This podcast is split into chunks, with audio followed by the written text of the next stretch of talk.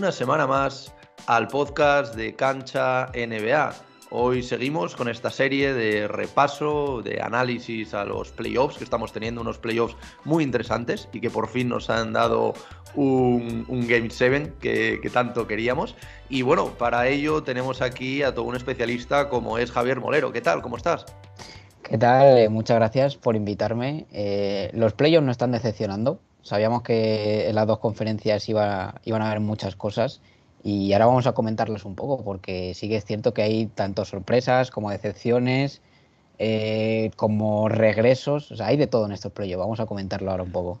Un, poquito de todo, como, como tú bien apuntas. Bueno, para los que no lo conozcáis, eh, Javier Molero, pues bueno, es periodista, comunicador audiovisual, especialista en NBA y bueno, sobre todo también en temas de G-League y NCAA que también es muy interesante. Podéis seguirle en su, en su Twitter, que ahora, ahora nos comentarás cuáles son tus redes sociales para que la gente que, no te conozca hasta ahora pues te pueda seguir. Y bueno, nos deja hilos muy interesantes sobre jugadores también un poquito más under the radar, que no, no se ven tanto. Luego también actuaciones de, estos jugadores, como decimos, más de, rol, de, rotación, que igual no se, no se habla tanto. Y la verdad que, que muy interesante. Y bueno, aparte de todo esto, también es un fiel seguidor de los Milwaukee Bucks, así que luego hablaremos largo y tendido sobre ellos. Pero bueno, lo primero, eh, Javier, para el que no te conozca, aunque ya es la segunda vez que te pasas por aquí por, por el podcast, eh, ¿dónde pueden encontrarte? ¿Cómo, ¿Cómo es tu trabajo? Cuéntanos un poquito. Sí, en Twitter me pueden seguir como Javier Molero, con dos O's al final, pero bueno, si pones Javier Molero va a, salir. Y básicamente eso, me gusta hablar sobre todo de jugadores que eh, no tienen muchos minutos, jugadores que no ocupan tanto los focos, ya porque sean andrafte, ya porque vengan de G-League o porque quizá no hayan tenido la importancia que, deberían tener. También soy de las 10 eh, personas, yo creo, en toda España que ven la G-League. Eh, me considero una de ellas y me gusta comentar eso porque son jugadores que cada vez más estas temporadas eh, vemos en la NBA y lo hacen bastante bien. El caso, por ejemplo, de Jordan Poole, que hace dos temporadas estaba en la G-League. Y en cuanto a la NCAA también un poco igual. son jugadores que luego verás en la NBA, así que es un poco todo. O sea, todo llega a la NBA. Y también me pueden seguir si quieren en Twitch, que es eh, Javier Molero barra baja, donde también hago directo, pues repasando la actualidad, hablando de las últimas noticias y, un poco de todo. Y sí, como seguidor de los Bucks, eh, estoy sufriendo en estos playoffs. estoy sufriendo no más de lo que pensaba, porque sabía que iba a sufrir, pero no está fácil la cosa. ¿eh? Bueno, hombre, una, una eliminatoria, ahora hablaremos en profundidad de ella, pero es que ahora mismo podrían ser unas finales de conferencia adelantadas perfectamente, dos de, los mejores equipos, de, también venían en un, buen momento de forma, y bueno, luego, luego entraremos más a, hablar sobre ello. Pero antes de empezar a analizar una por una estas eliminatorias, sí que me gustaría pedirte que me digas eh, unas sorpresas para ti, unas decepciones. Eh, empezaremos por un equipo sorpresa, eh, luego un jugador sorpresa y pues luego pasaremos a decepciones, un equipo de decepción y un jugador de decepción. Eh, me vale también en lo que llevamos de playoffs y también si quieres pues un poquito más acotarte a, estas últimas semifinales, a lo último que estamos viendo, porque sea un poquito más de actualidad, también, también puedes meterte con ello. A ver, como sorpresa eh, equipo, yo diría Memphis, a pesar de que sea fuesen segundos de conferencia y el listón esté alto y las expectativas estén altas, eh, yo creo que siendo un equipo tan joven, con tan poca experiencia en playoff, yo pensaba que en primera ronda podrían estar fuera perfectamente si le tocaba a Minnesota, como pasó, o si le tocaba a los Clippers. Pero sobre todo la sorpresa de que ya no hemos visto en temporada regular este equipo, con eh, lo bien que lo ha hecho Taylor Jenkins, con o sin Jan Morán puede ganar a cualquiera y, se ha visto perfectamente. No solo competir, sino ponerse por encima de, 50 puntos a, uno, a un equipo que, que hace unos años era el campeón de la NBA como sorpresa yo diría Memphis, porque creo que em, quizá, a pesar de las expectativas altas, nadie esperaba que, estuviesen a un paso también de las eh, finales de conferencia.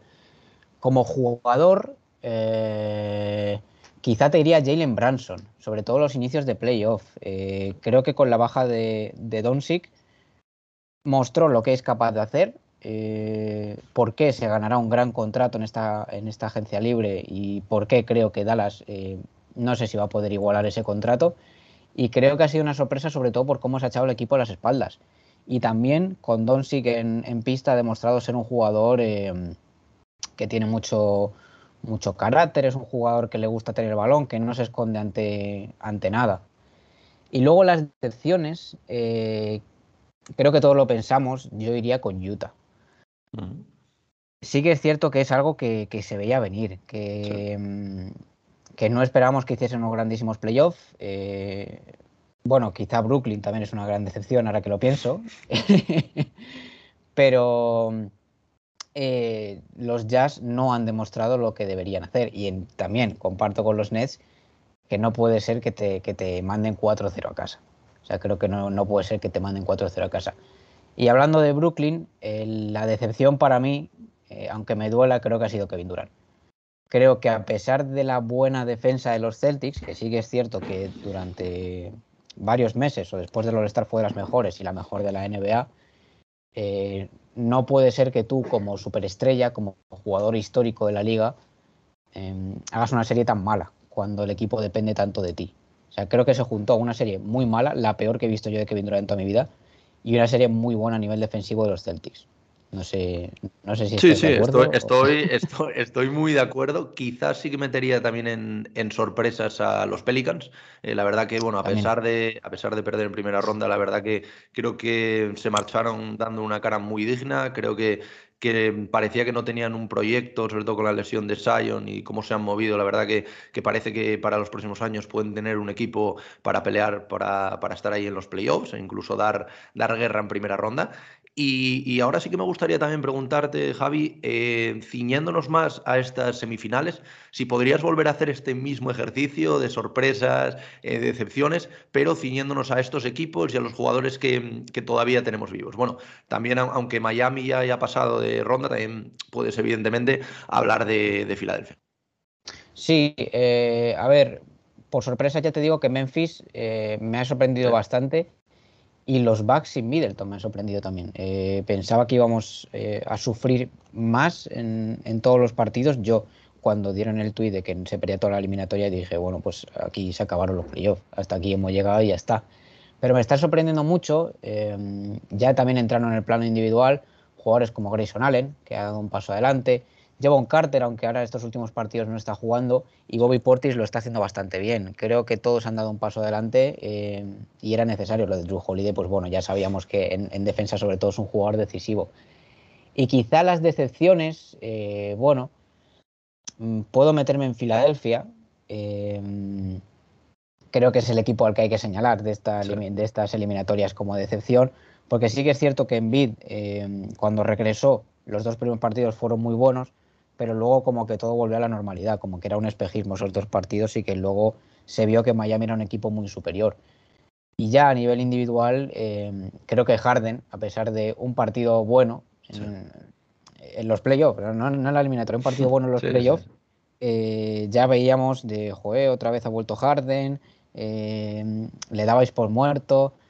Bueno, yo creo que al final se ha demostrado que lleva este nivel tan malo, sobre todo a nivel físico y a nivel de que no tiene confianza, de que no tiene confianza en su tiro, de que tira menos que siempre y es un jugador que se ha caracterizado por tirar mucho y meter. Y, quizá para mí sea la, gran decepción de, de, estas semifinales a nivel individual, James Harden. Sí, yo creo que en cuanto a sorpresas, lo que bien apuntabas con Memphis, yo creo que, es la mayor, porque al final ya no solo por pasar la primera ronda, que bueno, al final pues yo sí que lo veía un pasito por delante de Minnesota y sobre todo se vio en cuanto a experiencia, aunque tampoco tengan mucho, pero sí que es verdad que Minnesota pecó de, muy, de muy inexperiencia dentro de, de los playoffs, pero claro, yo no esperaba que compitiesen de esta manera los Warriors, la paliza que les meten el otro día eh, sin ya Morant, que esto, esto es muy importante. Vi un dato el otro día que en toda la temporada, incluyendo playoffs, eh, llevaban, creo que eran 27 partidos sin ya Morant y llevan 21 victorias y tan solo 6 derrotas. O sea que esto, esto habla muy bien. Luego hablaremos detenidamente de, estos Grizzlies, pero yo creo que es una sorpresa. Y para mí también otra sorpresa eh, son los Dallas Mavericks. Eh, sí que es verdad que esperaba que pasasen en primera ronda, eh, por, el tema de Utah, que también lo que tú comentabas antes, no venían en un, en un buen momento, parecía que se resquebrajaba la relación eh, Gobert-Mitchell. Pero, pero bueno, yo creo que están dando incluso más de lo que se esperaba. Yo creo que los Phoenix Suns eran el equipo a batir y los han llevado a un, a un Game 7. Eh, ayer ganaron con un, un, gran Luka Doncic, pero bueno, luego hablaremos detenidamente. Pero ya no es solo Luka Doncic, sino lo que tú comentabas antes, Branson, Clever, eh, pues todos, todos estos secundarios. Y yo también como jugador sorpresa, eh, yo creo que hay que hablar sin duda de Max Strass de, de, de, los Miami Heat. Porque bueno, ayer volvió a hacer otro gran partido, creo que metió 20 puntos. Eh, muchos le tachaban simplemente un tirador. Ayer se vio que es mucho más que un tirador. Sí que es verdad que se está enfrentando a una defensa como la de Filadelfia, que hace aguas por, por todos lados, sobre todo en, en transición pero la verdad que han encontrado un jugador, otro jugador undrafted eh, que, consiguen estos, estos hits. Eh, Duncan Robinson prácticamente fuera de, la rotación, que hace unos meses nos parecía impensable, y yo creo que, es un jugador del que vamos a tener que hablar y que va a tener mucho que decir en, en, estas finales de conferencia. Y en cuanto a decepciones, pues un poquito voy por donde, donde tú has ido. Al final yo creo que hay que hablar de estos Sixers, de los que se esperaba más. Es verdad que, bueno, ganaron estos dos partidos, también con la vuelta de, de Embiid, sobre todo más que a nivel ofensivo, a nivel defensivo les, les aportó bastante. Pero, pero bueno, yo creo que, estaba jugando muy tocado, ya no solo por lo de la cara, sino el dedo, problemas en la espalda. Creo que, que ya a Joel Embiid pues no, no se le puede decir nada, pero como tú bien decías, el tema de James Harden es que ayer en todo el partido creo que intenta nueve tiros y en la segunda parte intenta dos. Estando, estando jugándote lo que te juegas, que es un win or go home de, de toda la vida, y tú como segunda máxima estrella, incluso primera estrella por el hecho de, cómo está yo el Embiid ahora con, con tema físico, es que eh, Tyrese Maxi, que es un jugador de segundo año, te está dando vueltas por todos lados. Se puede meterla o no meterla, pero por lo menos lo intenta. Ayer James Harden, dos tiros en la segunda mitad. Creo que esto es muy preocupante. Ahora es elegible para un super máximo que, que veremos a ver cómo, cómo va esto, pero, pero la verdad que evidentemente pues no está en un nivel para ello. Eh, como, tú, como tú decías, pues bueno, tuvo un partido en los que recordó al mejor Harden, pero claro, es un partido en dos eliminatorias enteras de playoffs. Al final eres la segunda estrella, sin Embiid tienes que ser la voz cantante y no lo ha sido. Eh, también pues han visto eh, como que parece que entre Embiid y él y Doc Rivers pues no, no hay la química que debería. Entonces veremos, veremos cómo, cómo se mueven ahora en esta off-season porque, porque va a ser muy interesante. Así que, así que nada, yo dejo aquí también mis, mis decepciones, mis sorpresas, eh, también que nos, que nos diga la gente también en, en, comentarios, que yo creo que es interesante que la gente pues nos comente y, y bueno, les responderé con, con, con, lo que, con lo que vea. Y bueno, ahora si te parece Javi, vamos ya a entrar en, harina, vamos a, meternos dentro de cada eliminatoria, que hay mucho que hablar, yo creo que, muy interesante. Y bueno, si te parece, vamos a empezar por, por el oeste, eh, una eliminatoria que, que, bueno, es la primera que nos da este primer Game 7, es una eliminatoria entre los Suns y los Mavs, a priori los Phoenix Suns pues parecían claros favoritos. Eh, yo creo que la, temporada de, los Dallas Mavericks ya iba a ser buena porque desde el 2011 no pasaban una primera ronda. Creo que lo que necesitaba este proyecto es dar ese siguiente paso y lo ha dado, eh, pasando, accediendo a semifinales de conferencia. Pero parece que Luka Doncic y, este equipo quiere más, eh, quiere más, quiere este Game 7 a mí particularmente, y bueno, lo he leído en Twitter esta mañana, eh, gente de, los Phoenix Suns, no me gustaría jugarme un Game 7, aunque sea en mi casa, contra un jugador como, como Luka Doncic, que es completamente impredecible lleva en esta serie 45 puntos, 33 puntos, 28 puntos, 33 puntos. O sea, la verdad que es una, una auténtica máquina. Sí que es verdad que en cuanto al tiro exterior no está muy acertado, pero cuando ve que no está acertado, pues reparte juego, los tiradores dentro de lo que cabe están metiendo eh, bastante los tiros. Eh, antes de empezar hablar de esta eliminatoria. ¿Cómo lo ves? ¿Qué te ha sorprendido? Eh, ¿Qué no te ha sorprendido? ¿Alguna decepción? Cuéntame un poquito tus sensaciones.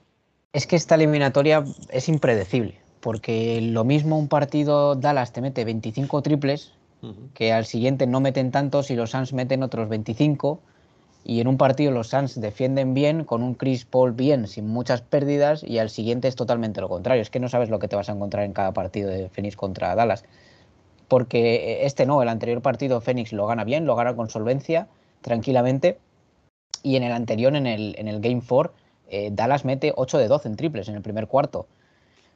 Es que es, un, enigma porque si bien es cierto que en ese partido que mete Dallas 8 de 12 en el primer cuarto, que Finney Smith mete 8 de 12 en triples también, Doncic mete 1 de 10 en triples. Eh, al final, lo que están demostrando estos Mavericks esta temporada en concreto es que a pesar de la magnitud y la importancia que tiene Luka Doncic, no está solo. Si, está, si sale Branson, si sale Clever, si sale Finney Smith, incluso si sale Dinwiddie o Reggie Bullock, jugadores así siempre dan el paso si no está Doncic acertado. Y es el, em, el paso más importante que han dado los Mavericks en todas estas temporadas. Yo creo que este año, si llegan aquí, perfecto, y la temporada es para aplaudir, pero creo que la temporada que viene, cuando ya se mueva un poco mejor en el mercado, ya será una temporada para medir más el alcance de estos Mavericks con Doncic. Pero a mí, sinceramente, me han sorprendido para bien. Y los Suns en algunos partidos me han sorprendido para mal, porque no parecen los Suns de temporada regular. No sé si lo mm. ves tú así también. Sí, quizás un poquito le pasó como a los Bucks hace un par de temporadas y hace tres temporadas que se quemaron demasiado quizás en esta, mm. en esta regular season y llegaron un poco, yo no sé cómo lo ves tú, pero yo a Chris Paul le veo un poquito con falta de gasolina, ¿sabes? Porque al final sí, que se le dio, mm, sobre todo en la primera ronda, eh, con partidos muy buenos, también Chris Paul eh, en términos defensivos pues también te, te, puede aportar, ahora no, no lo está haciendo.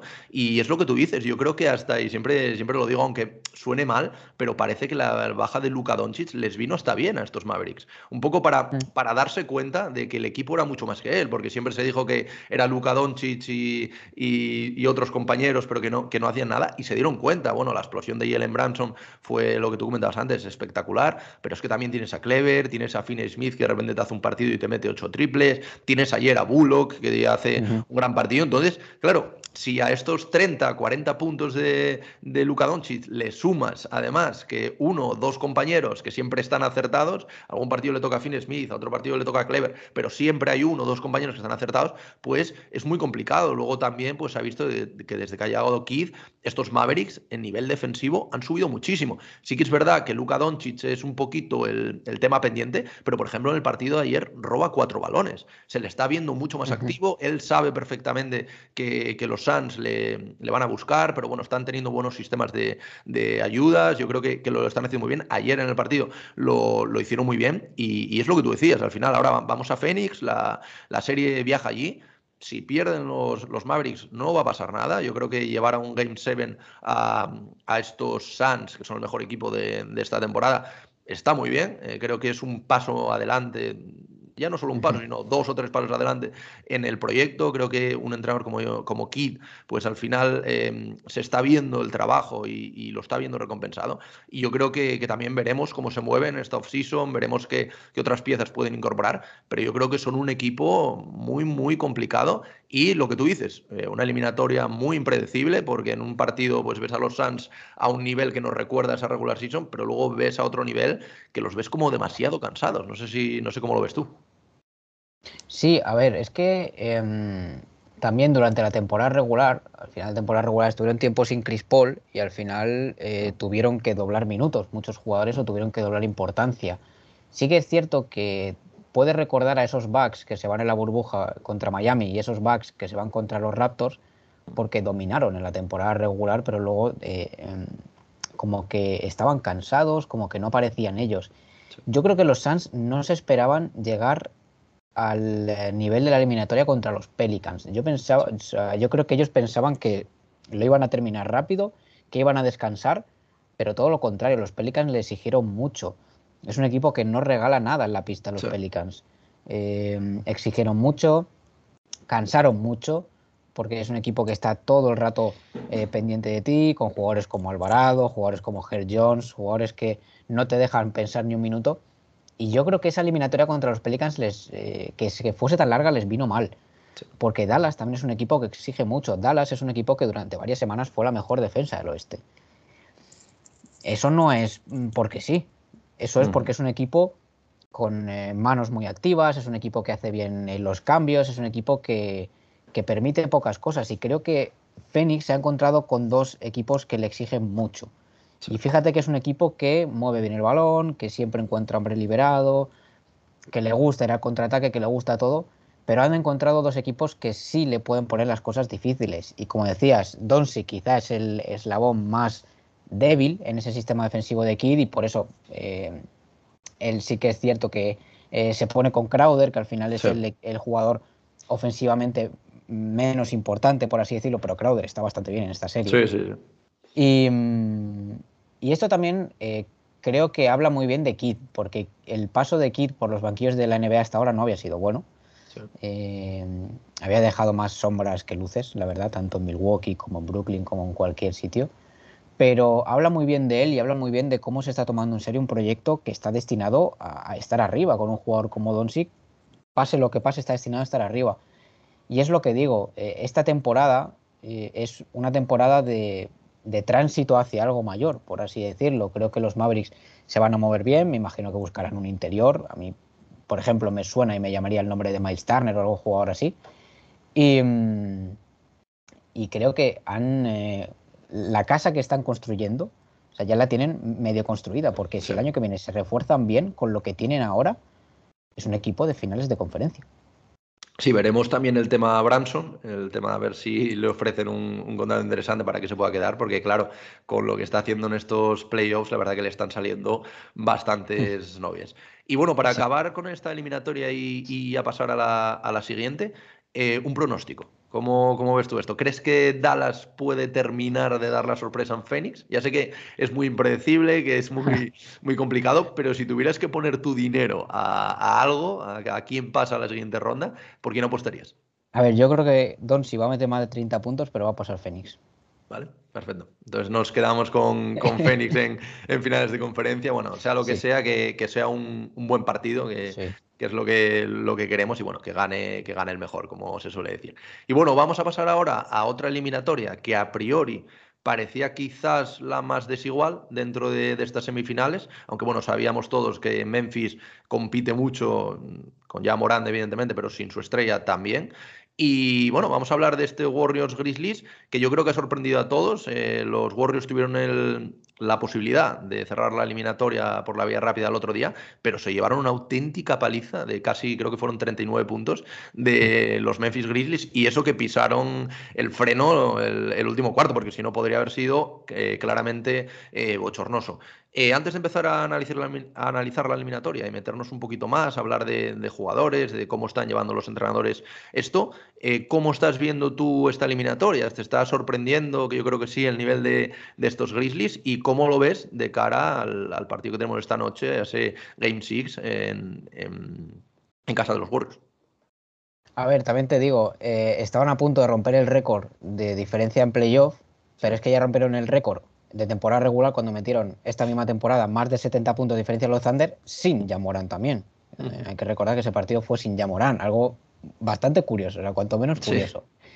A mí me está sorprendiendo, al final eh, es lo que hemos dicho antes, es un equipo que ha jugado muy bien la temporada regular con o sin Yamorán.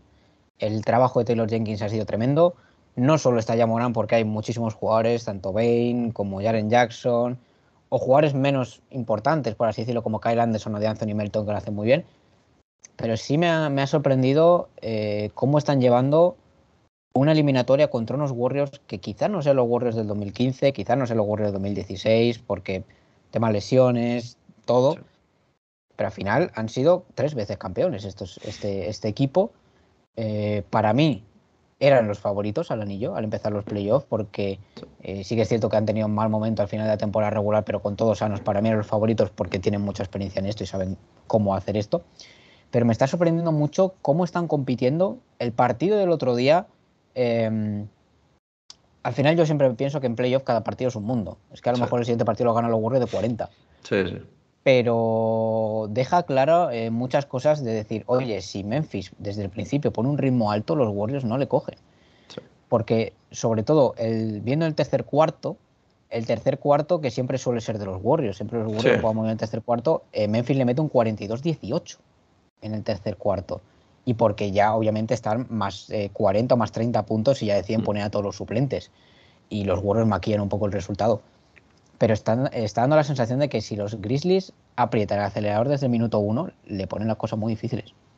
Sí, luego aparte también estamos viendo un poco desdibujados a jugadores como Clay Thompson, de los que es verdad que viene de, una lesión muy importante, pero yo creo que en regular season se le vio bastante mejor, ahora se le está viendo quizás un poquito falto de forma, luego estamos viendo a un, a un Stephen Curry que por ejemplo el último partido pues no, no encontró este momento, estamos viendo a Poole que en el último partido creo que metió tres puntos nada más y tampoco eh, miró mucho a canasta, a un Green bastante fallón, sobre todo para, para lo que es él. Pero bueno, es lo que tú dices, al final es un mundo. Hay que ver, luego hablaremos de la eliminatoria entre Boston y Milwaukee, pero por ejemplo entre el Game 1 y el Game 2 de, de, Boston y Milwaukee no tiene nada que ver. Entonces, yo creo que, que los playoffs al final mm, son guerras de ajustes eh, de sus entrenadores. Me están atacando por aquí, pues voy a ajustar por, por el otro lado. También aquí es muy, es muy importante el, el tema de lo que decíamos, de cómo se mueven los entrenadores respecto a lo que a la estrategia. A veces parece incluso como una partida de, de ajedrez en la que cada uno pues va moviendo sus, sus fichas, pero yo creo que Taylor Jenkins está moviendo las suyas de manera magistral. La verdad que una confianza está también recuperando a jugadores como Jaren Jackson Jr., que tuvo algunos partidos al triple absolutamente tremendos, que la verdad que yo, yo es un jugador que siempre me ha gustado, que creo que tenía que dar este pasito adelante, eh, sobre todo, pues bueno, siempre ha ido en detrimento suyo el tema de las faltas, que siempre se cargaba muy pronto de faltas, pero yo creo que poco a poco lo está corrigiendo y creo que el futuro ahora mismo de Memphis Grizzlies es prometedor eh, y esperanzador. Al final, un equipo súper joven eh, que, tiene eh, piezas que alguno pues parece que lleva toda la vida jugando en estos playoffs y, y apenas son sus, segundos playoffs.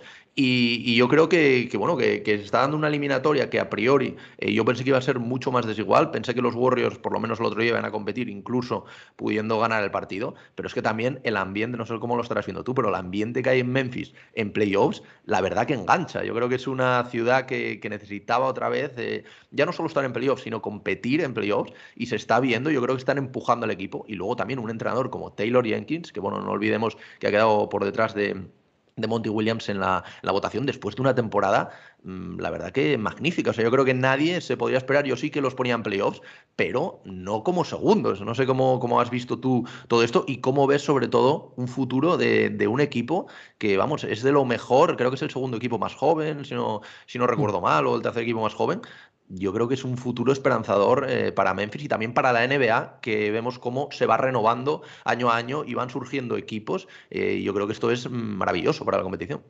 Sí, a ver, yo antes de la temporada ponía a Memphis entre el sexto y el octavo, más o menos, porque mm. el año pasado dieron buenas sensaciones y dieron las sensaciones de que podían ir a más, pero no tanto. Eh, la explosión de Yamorant tiene mucho que ver, pero es que lo hemos dicho antes, han ganado más de 20 partidos sin Yamorant. Mm, no es solo ya Morán, que obviamente Morán es un all-star, es un jugador que hace mucho, pero eh, jugadores como Desmond Bain, jugadores como Jaren Jackson, eh, Dylan Brooks, aunque no está teniendo su mejor temporada, la verdad, eh, al final sí que aporta. Kyle Anderson, Sir Williams, Brandon Carr, todos. Ojo, Jones, ojito, porque o sea, porque a, mí es de los que más me ha sorprendido. Nadie mm. habla de él. Y la verdad que el último partido que, se marca es brutal. O sea, la verdad que, es que tienen, tienen una cantidad de, jugadores que cuando no está uno, de repente le saca otro debajo de las piedras. La verdad que es increíble. Sí, eh, Tyus Jones, eh, estos, estas primeras temporadas se caracterizaba como un jugador como igual, igual que Montemorris, que guardaba muy bien el balón, era de los que mejores ratios, asistencias, pérdidas tenía. Pero, pero lo está haciendo muy bien. Es que em, es un equipo que sabe en qué ciudad está. Sabe que está en, Memphis, que entre 2012 y 2015 siempre estaban arriba en el oeste. Eh, como tú dices, el FedEx Forum necesitaba otra vez de un, equipo que compitiese por todo.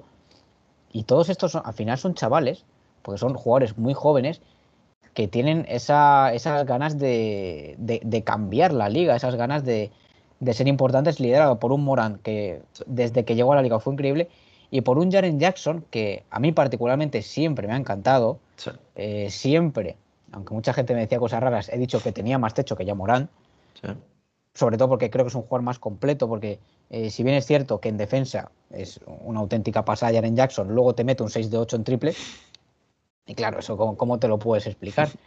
Em, por fin estamos viendo al Jaren Jackson que esperamos en la liga. Mm. Y eso influye, porque Jaren Jackson es uno de los jugadores con más futuro. Eh, el otro día, o, creo que ayer, salía que la NBA, o, no me acuerdo qué página, em, ponía a Memphis como el primero en el Future Power Ranking, como de franquicias de futuro, ponía a Memphis la primera. Y creo que es verdad. O sea, creo que este año, ya con la temporada regular que han hecho y pasando a, a segunda ronda, yo creo que ya tienen que darse con un canto los dientes pero es que tienen mucha hambre de, conseguir, de estar arriba, no, no, quieren esperar, o sea, no tienen paciencia para, esperar, directamente quieren estar arriba en las finales. Y luego, joder, jugadores como Desmond Bain, que para mí podía haber sido perfectamente el jugador más mejorado del año, a Jordan Poole, em, es que tener jugadores así vale oro. Es que han encontrado piezas que cada pieza vale oro y veremos ahora en el draft también cómo se, cómo se arman. Sí, sí, sí. es, que no es Memphis, es que Memphis va a seguir creciendo. Sí, son, son especialistas en lo que tú comentabas en el tema de draft, de, elecciones bajas y un poquito también como, como Miami, como los Spurs. Son de estos equipos que tienen, no sé, esta, esta magia a la, a la hora de, elegir. Y bueno, por acabar con esta eliminatoria y ya pasarnos al, al este, una predicción. ¿Piensas que los Warriors van a cerrar hoy eh, ya? Que sería lo normal, así a priori, pero claro, con estos Memphis Grizzlies, mm, la verdad que la normalidad está un poco sobrevalorada. No sé cómo, cómo lo ves.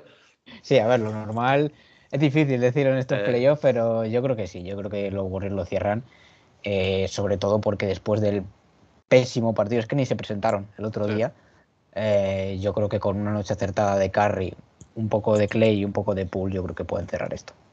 Fenomenal. Bueno, pues entonces ponemos a, los Warriors. Una, nos quedaría una final bastante maja entre, entre los, los Suns y los, y los Warriors. Y bueno, vamos a pasar al, este y vamos a empezar por la eliminatoria que bueno, ya se cerró eh, ayer con un 4-2 para, para, Miami Heat. Bueno, eh, la verdad que un, un, Jimmy Butler completamente imperial. De hecho, incluso se le vio tan confiado que, que, se tiró hasta seis triples. Creo que marcó dos de ellos. Que bueno, para, para lo que es Jimmy Butler, que no, evidentemente no es un tirador exterior, pues pues está muy bien.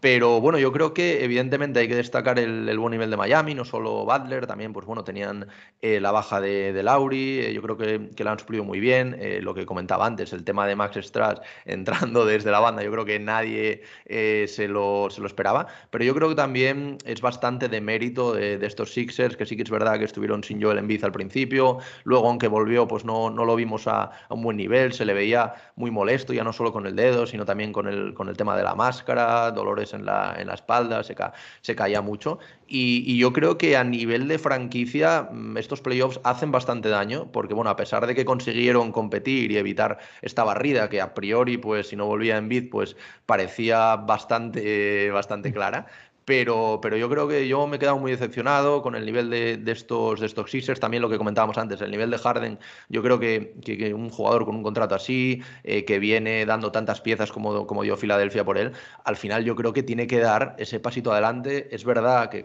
pues bueno, va teniendo una edad, pero bueno, también LeBron va teniendo una edad y se cuida para, para ello, Chris Paul va teniendo una edad y aunque ahora le vemos un poquito estos, estos achaques de, de, la, de la propiedad, pues sí que está dando más, pero es que Harden yo creo que ni siquiera se ha presentado en estos playoffs, salvo un partido, pero es que no me vale. Al final yo creo que Maxi ha sido la primera espada de, de estos Sixers, sobre todo cuando no estaba en bid, y, es que no puede ser que un jugador de segundo año sea la primera espada eh, con el contrato que tiene comparando con, con, Harden. Entonces, no sé cómo viste tú esta eliminatoria. Bueno, destacar también, por supuesto, la defensa de, de Miami, que yo creo que ha sido espectacular. Ya lo hicieron en la primera ronda con Atlanta, secando a Trey Young. Lo han hecho ahora eh, con Embiid, cerrando la, la pintura, obligándole a, tirar desde fuera. También no, ha no han estado nada acertados, sobre todo en el partido de ayer desde fuera. Eh, ¿Cómo has visto tú esta eliminatoria? ¿Cuál, ¿Cuáles crees que han sido las, claves? A ver, aquí hay muchas cosas. Eh, creo que esta eliminatoria ha tenido tres fases. Los dos primeros partidos se veía al Miami arrollador, por así decirlo, que vimos en temporada regular. Luego, con la vuelta de Embiid, mm, eh, vimos a unos hits que le costaba muchísimo anotar. Eh, no encontraba la manera de anotar. Y obviamente todo el mundo decía que volviese Duncan Robinson a la rotación, porque por muy mal que lo estuviese haciendo, un par de triples te clavaba. Eso está claro. Y luego ya em, estos últimos partidos sí hemos vuelto a ver a, esos hits sólidos. O sea, no, no, voy a decir arrolladores, voy a decir sólidos, que tienen muy pocos fallos y que conceden, muy poco al rival. Es que en Miami, a mí antes de los playoffs me parecía, eh, a pesar de que Milwaukee sea el, campeón, me parecía em, el equipo a batir del este. Eh, creo que tienen una plantilla larguísima, una plantilla muy buena. Es que eh, con todos los titulares que tienen, tanto Lowry, P. Tucker, Max Strass, Jimmy Valera de Bayo, desde el banquillo te salen jugadores como Giro Voladipo, que, ambos son de 15 puntos por partido fácilmente. Eh, y, Duncan Robinson fuera de la rotación. claro. Ahí está el nivel. Duncan Robinson, que es un jugador que en cualquiera de los otros 29 equipos, no sé si sería titular, pero tendría muchos minutos, eh, está fuera de la rotación. Eso te habla muy bien de ellos de que cualquier jugador que salga lo va a hacer bien. Cualquiera. Si sale Deadmond lo hace bien. Si sale Gabe Vincent lo hace bien. Si sale Max Stral lo hacen bien. Y eso es la cultura que tienen allí, la cultura que ha construido Pat Riley, que ellos saben sacar jugadores de la nada, por así decirlo, saben pescar muy bien. Y, luego Spoelstra los hace buenos. O sea, eso es, eh, ahí es un poco eh, parte de los dos. Yo sigo pensando que es que aunque Miami se plante en las finales de la NBA y vaya 2-0 arriba, la gente se va a, va a seguir sin creer a Miami. Sí, sí. No, no, es que, al final son los primeros del este y nadie habla de ellos. O sea, al final se hablaba por el otro lado, que si Bucks, que si Boston, que si Nets antes de empezar la eliminatoria. Pero es que, es que ayer, por ejemplo, veía una cosa que bastante curiosa, que nunca lo había pensado, y es eh, la cantidad de undrafted que tienen en la plantilla. Es que ahora mismo tienen a Udonis Haslen, que bueno, evidentemente pues es algo testimonial, pero bueno, lo que dio a, estos hits, ahora, ahora mismo no, pero lo que dio en cuanto, cuanto a anillos, luego tienen a Deadmond también, que es Andrafte de 2013, Duncan Robinson, que no olvidemos que también es Andrafte de 2018, tienen a Caleb Martin de 2019, a Max Strass eh, de 2019 también, eh, tienen a Gabe Vincent de 2020, tienen a Jurseven de 2021.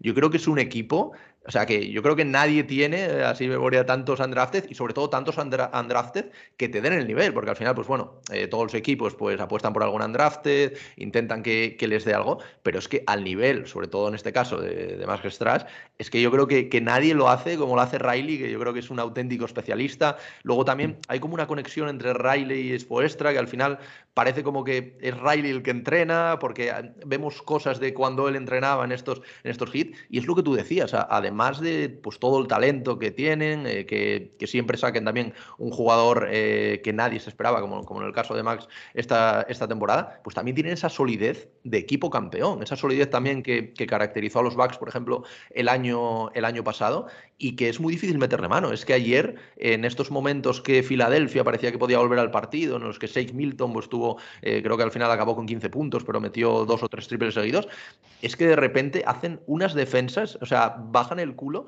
y, roban balones y salen en transición. La verdad que es un equipo súper trabajado que cualquiera que sale desde el banquillo aporta y para mí, ahora mismo yo creo que es el equipo del este, por supuesto, eh, más en forma. Y, el equipo a batir, aunque lo que tú decías, llegarán a la final y seguirá nadie sin hablar de, estos Miami Heat. Pero también creo que, es un equipo muy cómodo con esto. Yo creo que es un equipo que, viniendo un poco de underdog y tal, de hecho lo han dicho ellos en, declaraciones antes de los playoffs, que les viene bien y, les gusta que, nos hable de ellos. Sí, lo mismo pasa con los Bucks. ¿eh? Mm. Eh, mucha gente a principio de temporada hablaba no, los campeones van a ser los Lakers, no, van a ser los Nets, van a ser tal. Y, nosotros en Milwaukee como, bueno, vale, perfecto, seguid hablando. Eh, así, no tenemos mucha presión. A ver, lo que mm, pasa con Pat Riley, a diferencia del resto, es que Pat Riley ve la G League. Y Pat Riley se nota que la ve. Eh, Gabe Vincent, cuando estaba en el filial de Sacramento, era uno de los mejores jugadores de la liga. Juseven, cuando estaba en el filial de Oklahoma, era uno de los mejores de la liga. Max Strass en el filial de Miami también. Duncan Robinson también. Y al final, joder, es que no es muy difícil. si ves ahí que están destacando, eh, tienes que meter mano. Y también eh, firmaron a Kyle Guy, uno de los mejores eh, jugadores de la G League esta temporada. Y, Miami siempre, siempre, siempre ha tenido ese, ese punto de, sacar jugadores de la nada. Y respecto a lo que ha dicho antes de la, de la edad de Harden, he leído esta mañana que Jimmy Butler es una semana más mayor que Harden es. Eh, Para que veas cómo ha jugado uno y cómo ha jugado el otro. Sí, sí. A ver, también, te, también te digo, eh, la preparación de Jimmy Butler no tiene nada que ver. O sea, ya, ya no solo la preparación propia de la, de la, cultura como Miami, porque al final cuando Butler llega a Miami es como que un amor a primera vista, porque al final la cultura de Miami, de, de trabajo, también de culto al, al, tema de físico, pero es que aparte de todo el entrenamiento que hace con Miami, Jimmy Butler eh, tiene un montón de entrenadores personales. Y bueno, si lo sigues por ejemplo en Instagram, está todo el día subiendo eh, cómo trabaja, aparte todo esto y en playoffs del trabajo que hace con Miami Heat, que ya tiene que ser de por sí duro, él eh, sigue trabajando todos los días y yo creo que ahí se ve, porque al final el talento en Harden está, y lo hemos visto, sabemos el talento que tiene, pero claro, en la NBA, si no trabajas el físico, y por ejemplo se ha visto en jugadores como Luka Doncic, que quizás eh, ahora un poquito más, pero antes había descuidado más este, el físico, porque al final sí que es verdad que cuando tú tienes un gran talento, porque al final yo creo que, que Harden, Luka Doncic son gente con un talento inusual, pero descuidas un poco más el físico. La, cosa es, ¿qué pasa? Que cuando tienes, por ejemplo, el caso de LeBron James, que tienes este gran talento y además esto lo acompañas con un trabajo eh, como, como, por ejemplo, el de Jimmy Butler, eh, pues pasa lo que pasa, es lo que tú dices. Al final, pues es una semana mayor que él y parece que, que Harden tenga 45 años y él tenga 25. Entonces yo creo, yo creo que también, también va un poquito por ahí esto. Sí, también es la mentalidad. Eh, Jimmy Butler se come al que vea en pista. Eso es. o sea, yo creo que ahí está la mentalidad. Y, mm, y, a Jimmy Butler también le encantan estos partidos. Le encanta eh, los partidos duros, los partidos en los que no se hablan de ellos y solo se hablan del rival aunque vayan ganando. Y creo que al final eh, Miami ha, demostrado que es, si no el mejor equipo del este, de los mejores, y si no el equipo más sólido del este, de los más sólidos. Es que sin Lowry, que no estaba haciendo la mejor serie del mundo pero a priori es un jugador que te aporta tanto en ataque como en defensa, eh, pues han sacado adelante los partidos sin, mucho problema. O sea, salvo los dos que gana Filadelfia, em, sin muchos problemas. Y sigo pensando que Miami es el rival a batir en el este. Sí, yo creo que ahora, bueno, ya están esperando en, en, las finales de conferencia un rival, pueden encontrarlo esta noche con los Bucks.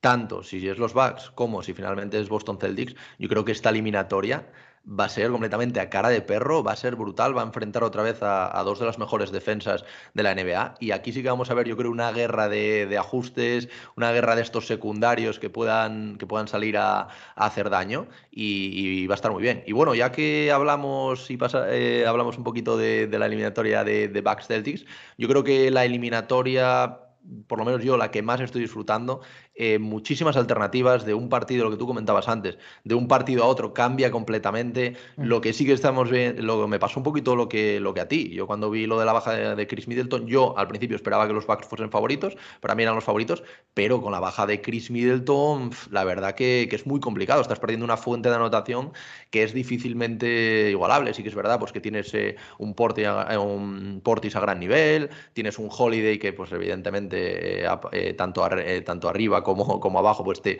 te aporta muchísimo, ahora hablaremos de ello, pero es que perder una fuente de anotación como la de Chris Middleton y más contra un equipo como viene estos Boston Celtics, yo creo que, que es muy complicado y yo creo que están haciendo una eliminatoria a estos Bucks a los que no se puede decir nada, sí que han tenido pues algún partido un poco, un poco más flojo, pero es que también las exhibiciones de Giannis Antetokounmpo, que eh, a mí me gustaría saber cuándo va a dejar de crecer este jugador, porque es increíble, lo normal es tienes dos MVPs, has ganado el anillo, tío, relájate un poco. No, no, aquí no se, aquí no se relaja nadie. O sea, desde que llegó a la franquicia, las míticas imágenes diciéndole a los padres que quería arriba colgado su nombre, yo creo que evidentemente ya lo va a tener.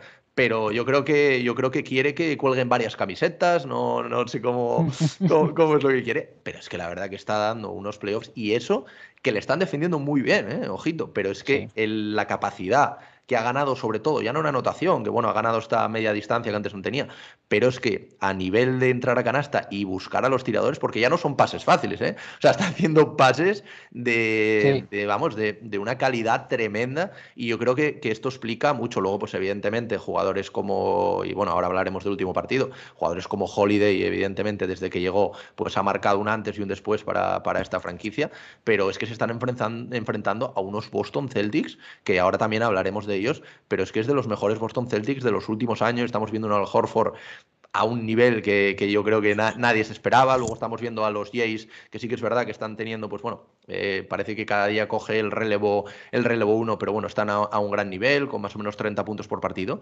¿Cómo estás viendo tú esta eliminatoria, primero como aficionado de la NBA, eh, como analista también, y después, pues evidentemente, desde el lado que, más te implica como, como seguidor acérrimo de, de estos Milwaukee Bucks? A ver, yo esperaba que iba a ser una eliminatoria igualada, porque al final, eh, ya no solo por la baja de Milton, me hubiese dado casi igual contra cualquier equipo con la baja de Middleton, pero es que los Celtics venían de meter 4-0 a los Nets y con la moral por las nubes. Eh, ese era el miedo que me daba a mí. Si te fijas, Boston ha sido uno de los peores equipos de la NBA al principio de la temporada y luego fue uno de los mejores y apenas ha cambiado algo. ¿Qué ha cambiado? Derrick White que ha llegado, no creo que haya tenido ese impacto como para cambiar todo. Al final, Boston, la temporada que ha hecho, si a día de hoy pierden, o sea, es para estar orgullosos. Es para estar orgullosos los fans de los Celtics. Ahora bien, em, es que cada partido ha sido un mundo eh, se notan mucho las carencias ofensivas, quitando a los Jays que tienen los Celtics, porque los partidos los ganan en la defensa, porque el otro día Tatum mete treinta y pico puntos, pero es que se tira no sé cuántos tiros, no sé cuántos tiros por partido, y, Brown igual. Y el otro día Horford no estuvo tan, tan acertado, eh, porque Horford en el... Eh, ¿Qué partido fue? ¿En el cuarto? Sí, en el cuarto parecía la versión mejorada, sí, la versión mejorada de Hakim Olajuwon, y luego ya un poco volvió al buen nivel que está teniendo Horford esta temporada. A ver, em, yo creo que lo de los Bucks es de admirar, sobre todo porque Middleton, un jugador All-Star, es tu segunda espada. Eh, Middleton, a pesar de que yo le critiqué mucho por el eh, contrato que le dieron, em, sin Middleton no hubiese ganado el anillo. Middleton, ni Holiday, ni, ni, toda esta gente. Pero también demuestra lo enchufado que están todos, absolutamente todos, porque si no está Middleton, aparece Grayson Allen, o aparece Pat Conaton, o aparece en defensa Jevon Carter, o Bobby Portis empieza a jugar a un nivel espectacular, como los dos últimos partidos contra, contra Chicago. Em, y esto habla muy bien al final del equipo campeón de la NBA, porque si fueron campeón no, no fue solo por el jugador más dominante de la NBA, como es Antetokounmpo, sino por toda la gente que tiene alrededor. La vuelta de Brook López fue fundamental, eh, no solo por lo que anota, sino por lo que significa. En ataque libera muchos espacios a Yanis y en defensa es uno de los mejores protectores del aro de la liga. Hace dos temporadas estuvo en el segundo mejor quinteto defensivo. Em, y creo que al final todo, todos los engranajes sin Middleton están yendo bastante bien, porque Boston exige mucho. Hay ayudas dobles, ayudas triples contra Yanis, pero él ha desarrollado esta capacidad para ver dónde están los tiradores y para que lleguen los balones a los tiradores, que era una de las cosas que se le podía poner peros, pero es que no todos son Nikola Jokic. Me refiero, todos tienen que ir desarrollando, nadie nace con esa, con esa virtud. Y creo que lo ha hecho muy bien, también ayuda a que al, no haber estado Brook López durante eh, una mayor parte de la temporada regular, él ha jugado mucho tiempo en la pintura y eso sí le ayuda a desarrollar el juego, sobre todo no en entrenamientos, sino en partidos, y eso ha venido bastante bien. Y sobre el techo de Yanis, eh, bueno, es que con 27 años se puede coronar como dos veces campeón y dos veces MVP y jugador defensivo del año. Eh, ¿Dónde estará el techo de Yanis? Pues no lo sé. de momento no quiero saberlo. De momento quiero que siga así y quiero que siga subiendo. Seguir disfrutando, sí. Pero sí que es cierto que da la sensación de que a pesar de tener la mejor defensa de la NBA en los últimos dos meses antes de la temporada regular, hace lo que quiere. Eh, el poderío físico que tiene es, es impresionante. Y si le acompañas de jugadores como Grayson Allen, que está acertado y en defensa te ayuda, eh, Drew Holiday, Pat Conaton, que la verdad que está jugando bastante bien, otro día jugó bien, eh, lo hace bien. Y luego, en defensa, em, en defensa han pasado mucho en esta serie. Eh, los dos primeros partidos fueron muy buenos, sobre todo el primero fue buenísimo. ¿Por qué? Porque siempre tenía su nombre como Grayson Allen o Jevon Carter o Drew Holiday, que son tres tíos muy pesados, que no dejan pensar al, atacante. Los tenías con el jugador que tenía balón y luego poblabas la zona muy bien. Y les vino bien.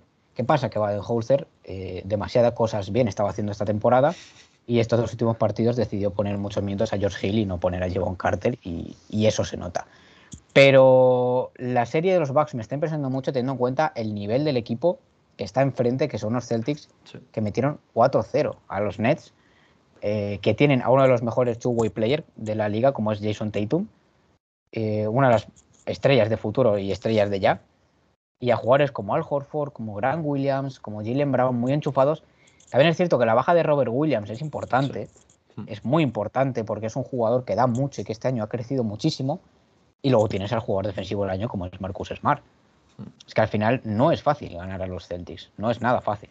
Sí, lo que, lo que tú comentabas, el tema de Robert Williams, de hecho se habló mucho por ese rebote que atrapó eh, Portis, que toda la gente, sobre todo de, los Celtics, decía que si está ahí Robert Williams ni se puede siquiera acercar, porque al final pues ganas en, intimidación, ganas en, defensa, porque no, no olvidemos que, bueno, Marcus Smart fue, fue elegido con este galardón, pero yo creo que si no se hubiese lesionado el, el bono de Williams, también estaría y tendría que estar en esta conversación, porque la verdad que, mm. que fue un pilar defensivo. Luego sí que es verdad que, por ejemplo, Marcus Smart se le ven un poco más las carencias en ataque. Por ejemplo, el otro día, de hecho, con, las dos acciones que también más que de mérito suyo, yo creo que son mérito de, de Holiday, que al final, pues ese tapón es absolutamente increíble. Ya no el tapón, sino luego cómo tira el balón para rebotar, o sea, de auténtico perro viejo de, de la liga.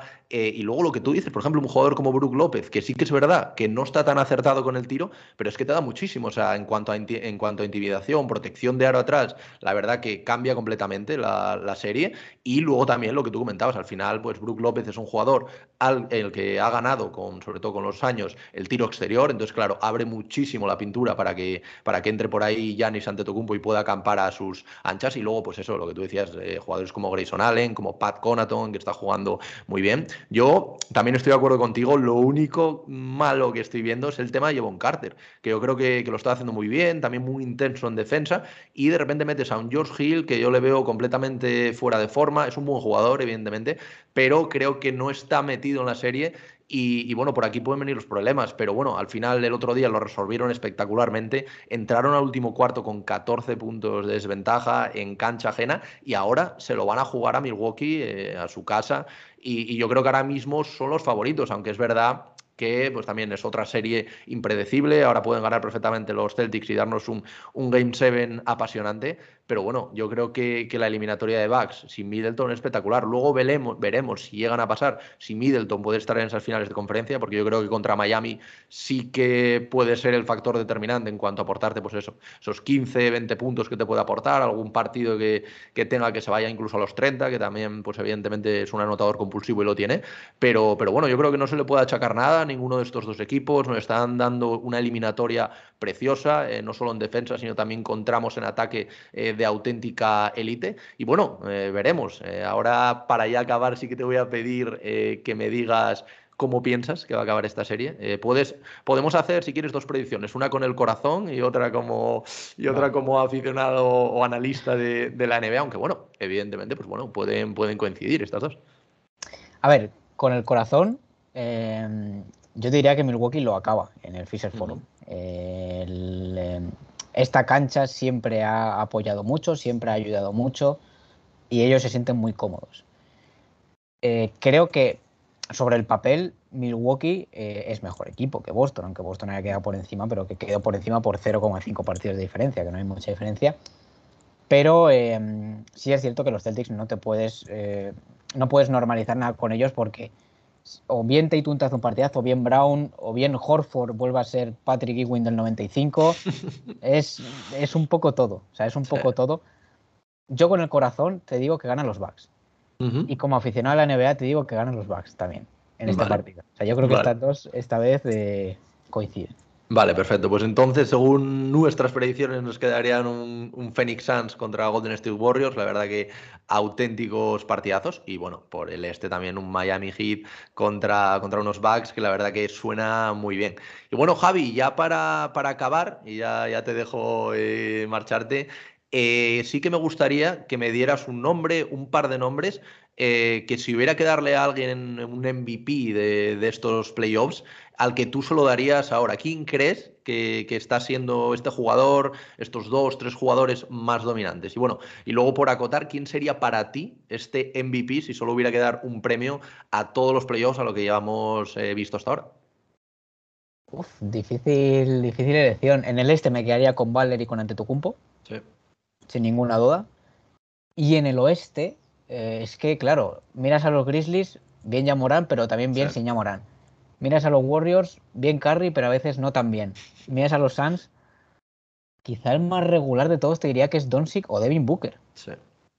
Sí, yo, yo, yo, la verdad que, yo la verdad que había puesto a estos tres nombres, eh, Doncic, eh, Anteto y, y, Jimmy Butler, pero creo que ahora mismo por, por, lo que está aportando, creo que me quedaría un pasito por delante con Jimmy Butler. Pero bueno, eso también hay que ver. Luego no, luego no tiene nada que ver. Ahora, por ejemplo, eh, quizás eh, Anteto, ahora te hace un partido de 50 puntos, se los mete en las finales y pasaría a ser Anteto, o lo mismo Luka Doncic, ahora te mete 60 puntos el próximo partido en casa de los Phoenix Suns y, habría que ponerle por delante. Pero bueno, yo creo que este, este trío, este triunvirato, eh, yo creo que es lo que más está destacando ahora. Bueno, Javi, oye, pues, pues nada, eh, muchísimas gracias, tío, por haberte pasado por el podcast. Yo creo que, ha quedado una charla súper interesante, un, análisis bastante concienciudo de, todo lo que está pasando, que es mucho. Eh, hemos hablado también pues, de, decepciones, hemos hablado también de un poquito los equipos de, que ya no están, por ejemplo, los, los Pelicans, un poco su futuro. Yo creo que, ha quedado muy bien y nada, como siempre, oye, darte las gracias por pasarte por aquí, ya la, segunda vez que tengo, tengo el, honor de, tenerte aquí y nada eso, recordar a toda la gente que, te puede seguir, dejaré tus, tus redes sociales en la, en la, descripción, ¿vale? Y bueno, nada, que cualquier cosa que la gente que nos está viendo, que nos está escuchando, eh, nos quiera comentar, que nos lo ponga en, comentarios y nada, que, ya sabes que Cancha NBA es eh, tu casa, eh, ya sabes que siempre es muy bien recibido aquí y nada, que muchísimas gracias por, por tu tiempo y nada, a seguir disfrutando estos playoffs. Muchas gracias a ti por, por invitarme. Ya sabes que siempre cuando, cuando me llames estoy aquí. Y espero que después de decir esto no sea un gafe y los Bucks lleguen a la final. Bueno, hablaremos, hablaremos. Seguramente si, seguro, yo creo que si los Bucks vuelven a reeditar ese anillo, podemos hacer un especial, eh, yo creo, eh, que te vuelvas a pasar por aquí y hacer un especial como, como aficionado de, los Bucks. Y bueno, supongo que, que, de ser así, pues bueno, estarás muy, muy contento. Bueno, Javi, pues nada, oye, eso es, eso es. Bueno, Javi, pues nada, un fuerte abrazo y muchísimas gracias por haberte pasado. Igualmente, un placer.